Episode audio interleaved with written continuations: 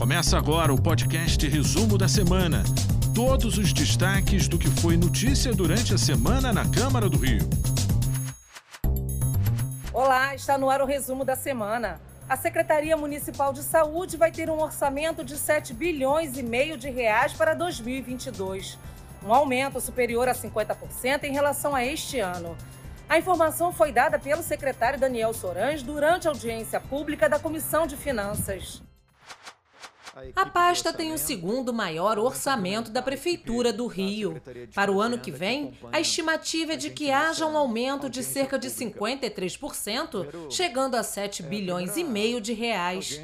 Nesta quinta-feira, a Câmara promoveu uma audiência pública entre a Comissão de Finanças, Orçamento e Fiscalização Financeira e a Secretaria Municipal de Saúde, que discutiram o projeto de lei orçamentária para 2022 e o plano plurianual para os próximos quatro anos. As duas propostas deverão ser apreciadas e votadas pelos vereadores no plenário da Câmara. A previsão regimental é que tem, tem que ser votados até dezembro. Em dezembro tem que ser votado. Agora, evidentemente, que vai ser uma luta muito grande, porque muitas emendas, muitas emendas virão.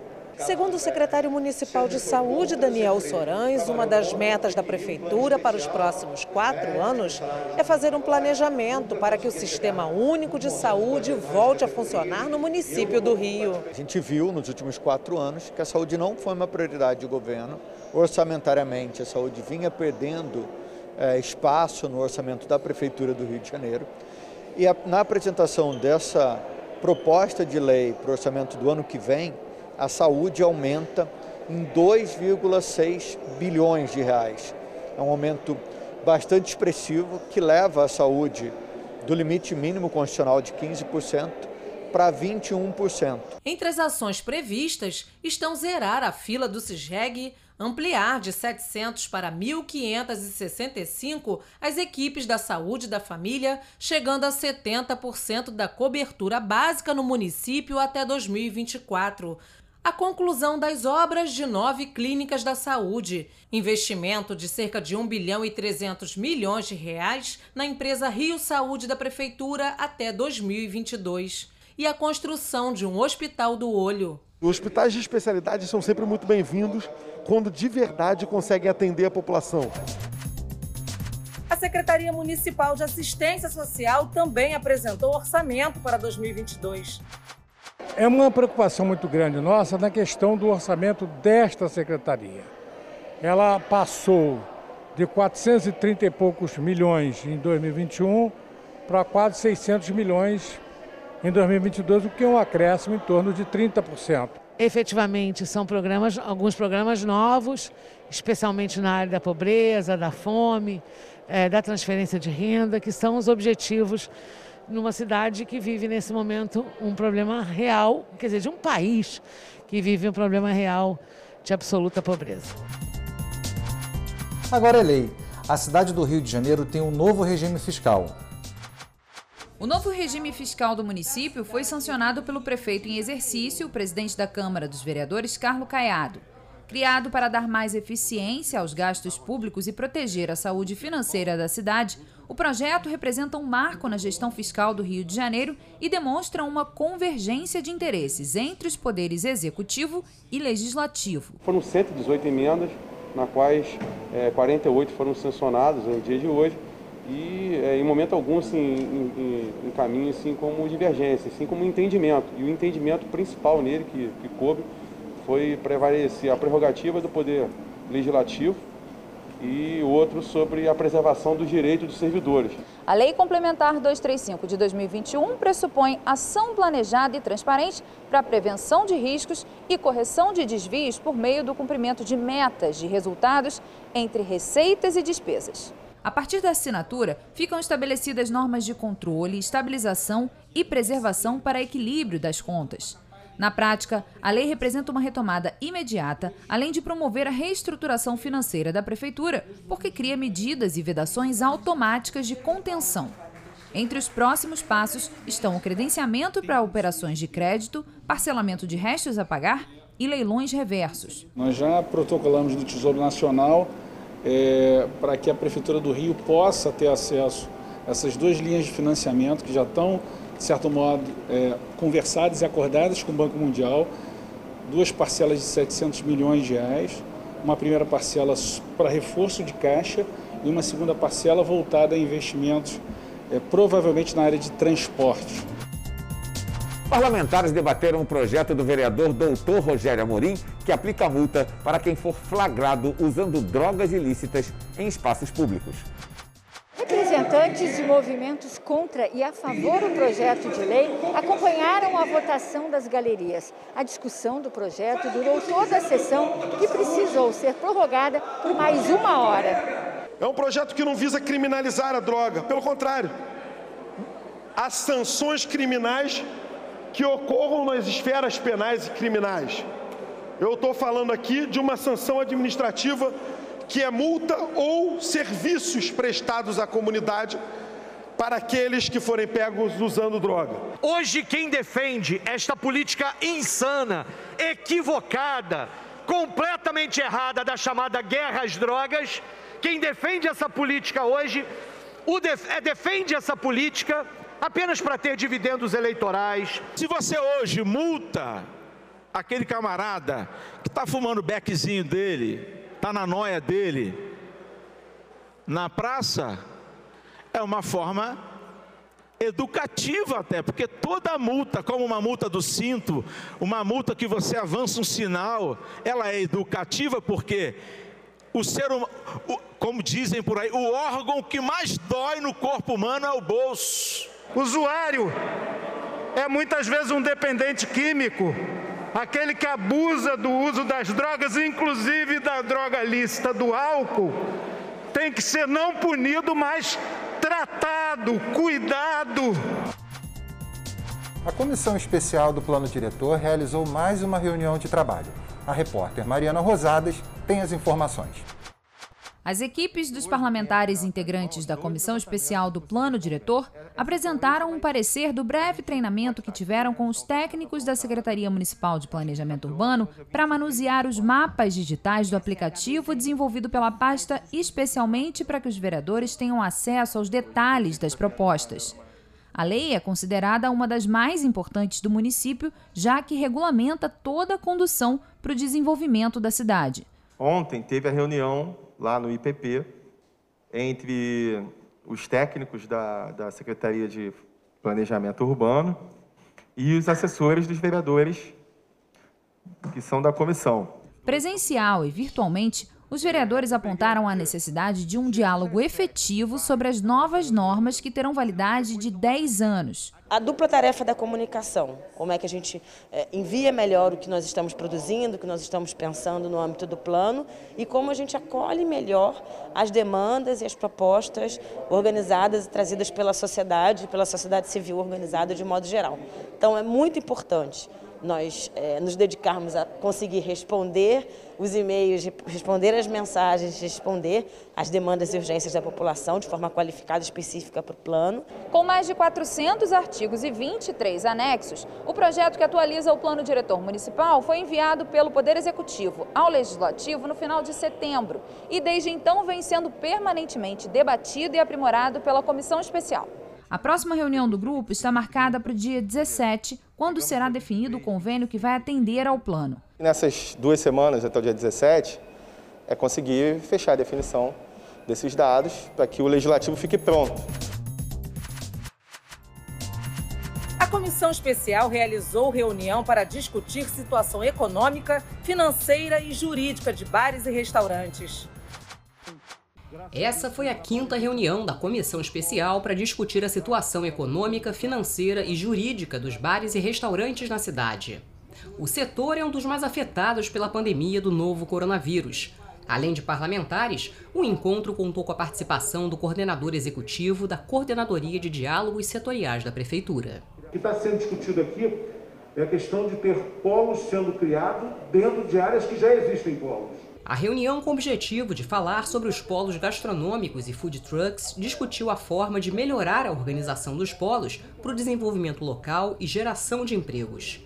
Para os vereadores é importante criar uma regulamentação obedecendo às características de cada região. Três, três estabelecimentos comerciais que, que atendem na área da gastronomia não, não deixa de ser um polo gastronômico, é um polo gastronômico. Porque à medida que você consegue colocar como sendo um polo, você acaba impulsionando as pessoas para irem para lá.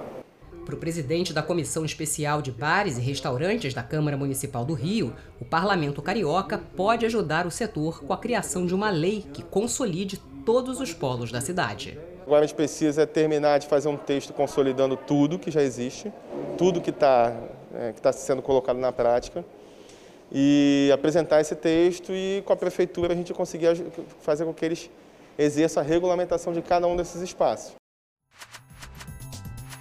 Parlamentares aprovaram um projeto que cria o Programa de Desenvolvimento Cultural dos Bailes das Antigas. A iniciativa é do vereador Márcio Santos.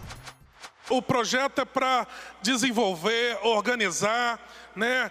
Eles já se organizam sozinhos, eu acho isso bacana, que eles têm uma coordenação de cada baile, de cada lugar, eles organizam. A semana tal vai ser em tal lugar, eles não fazem em lugar nenhum, né? quando é no, em um lugar X ou Y. Então, tem uma organização bacana. Então, na verdade, esse projeto é para desenvolver, ajudar a descriminalizar é, essa questão do baile das antigas. É um movimento funk das antigas que está de volta com força total.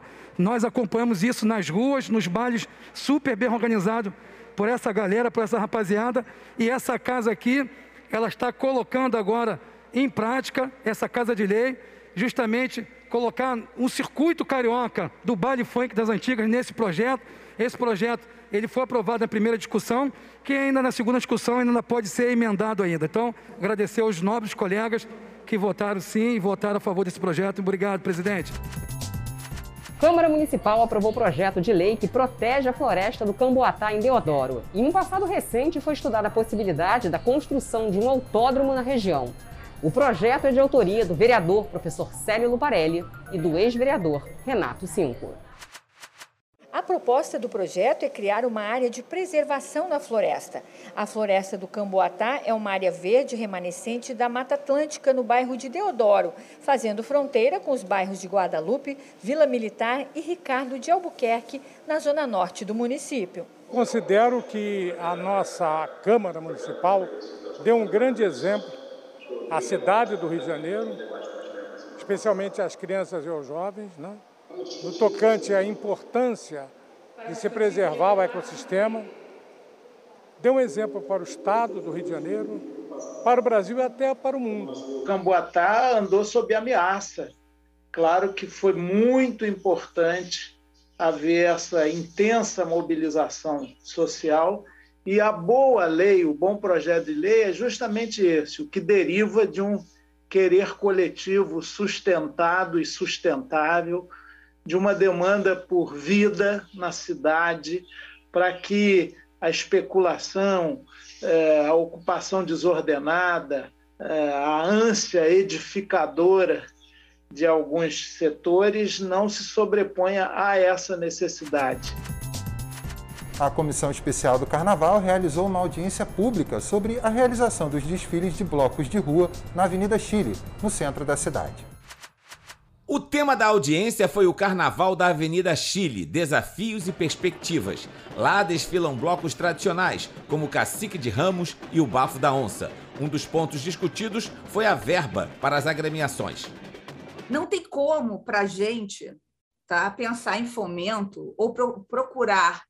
Fomento é uma outra situação, mas procurar um patrocinador se a gente não tem a certeza não podemos ficar sem essa verba que vem do Estado, mas tem que ser uma verba melhorada. A gente leva carro alegórico, a gente leva 4, 5 mil pessoas, a gente tem rainha, musa, 300 integrantes de bateria.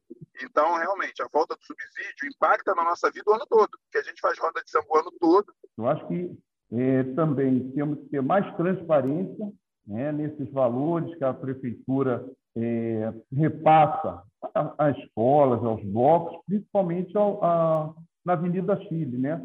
O representante da Liga Independente dos Blocos de Embalo reclamou da forma de prestação de conta dos blocos. Exigir CNPJ de um bloco de embalo, eu acho uma covardia. O diretor de operações da Rio Tour disse que a empresa de turismo do município ainda estuda a questão da verba para os blocos. Nesse momento, realmente está sendo estudado, já há algum tempo, os recursos que, que eram historicamente é, repassados, e daí sim entender qual o melhor formato pode fazer para, para as federações e para os blocos. Outro ponto discutido foi a transferência do desfile para a Avenida Graça Aranha. Com a inauguração do Boulevard Olímpico e o fechamento do trecho final da Avenida Rio Branco em 2016, os blocos passaram a desfilar aqui na Avenida Chile a partir do Carnaval de 2017. As pessoas que acompanham o cacique tomam toda a outra pista. Na verdade, a minha opinião é que para o desfile da Avenida Chile tinha que estar fechado nos dois sentidos o tempo todo. O representante da Rio Tour disse que a prefeitura já está garantindo a estrutura para o desfile na Avenida Chile. Veja quem foi homenageado na Câmara Municipal. O oncologista Dr. Otávio Pires Vaz recebeu o conjunto de medalhas de mérito Pedro Ernesto. A iniciativa foi do vereador Dr. Carlos Eduardo. O presidente da seccional do Rio de Janeiro da OAB, Luciano Bandeira Arantes, recebeu o título de cidadão benemérito. A solenidade foi realizada no Palácio da Cidade e a entrega foi feita pelo presidente da casa, vereador Carlo Caiado. O parlamentar Átila Alexandre Nunes entregou moções a mulheres que contribuíram para a divulgação das tradições afro-brasileiras. Já o vereador Jair da Mendes Gomes entregou a medalha Pedro Ernesto à delegada Márcia Beck Simões. Durante a solenidade, ele homenageou policiais civis com a entrega de moções. Essas foram as notícias do resumo da semana. Até a próxima. Você ouviu o podcast Resumo da Semana? Acompanhe as notícias sobre a Câmara do Rio em nosso site câmara.rio e nas nossas redes sociais, arroba Câmara Rio.